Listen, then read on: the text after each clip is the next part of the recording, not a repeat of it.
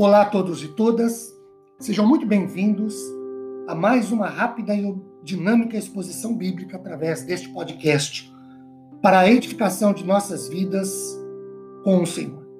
Meu nome é Ricardo Bresciani, eu sou pastor da Igreja Presbiteriana Filadélfia de Araraquara, situada na Avenida Doutor Leite de Moraes, 521, na Vila Xavier.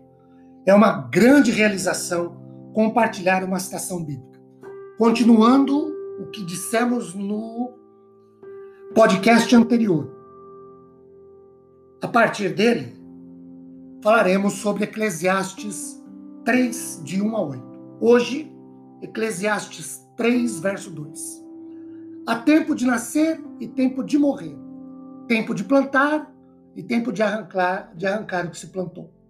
Queridos, a partir deste verso 2 até o verso 8, Salomão, autor do livro de Eclesiastes, trabalha 14 pares de coisas, de fatos, de experiências e sentimentos antagônicos ou opostos para falar da vida. Os pares de palavras, aqui no verso 2, nascer e morrer, plantar e arrancar, são apontados pelos especialistas como acontecimentos ou contingências naturais da vida contingências e acontecimentos esses em que, sem nenhuma distinção ou exceção, mais cedo ou mais tarde, todas as pessoas as enfrentarão. Uma observação. Já há estabelecido, imutável, determinado um tempo, tanto para nascer e outro para morrer. Ou seja, ninguém nasce ou morre antes e muito menos depois. Assim, percebe-se e vê-se o controle total, absoluto de Deus sobre tudo e sobre todos. Como diz Champlin, os tempos estão nas mãos de Deus. Olhando mais objetivamente para esses termos. Tempo de nascer. Coisas do tipo controle da natalidade, fertilização in vitro ou de proveta e todos os métodos anticoncepcionais dão a falsa impressão de que o homem controla a questão do nascimento. Mas não é isso que a Bíblia diz. Tempo de morrer. Coisas como o aborto, a eutanásia e todos os tratamentos e procedimentos para prolongar o máximo a vida humana. E cada série de cinco filmes sobre premonição que trata de driblar a morte também dão a impressão errônea, falsa, de que o homem controla isso. Mas tudo isso não passa de mera impressão. Porque o homem não controla nada, não evita nada quando chega a hora. Deus domina e controla tudo e todos.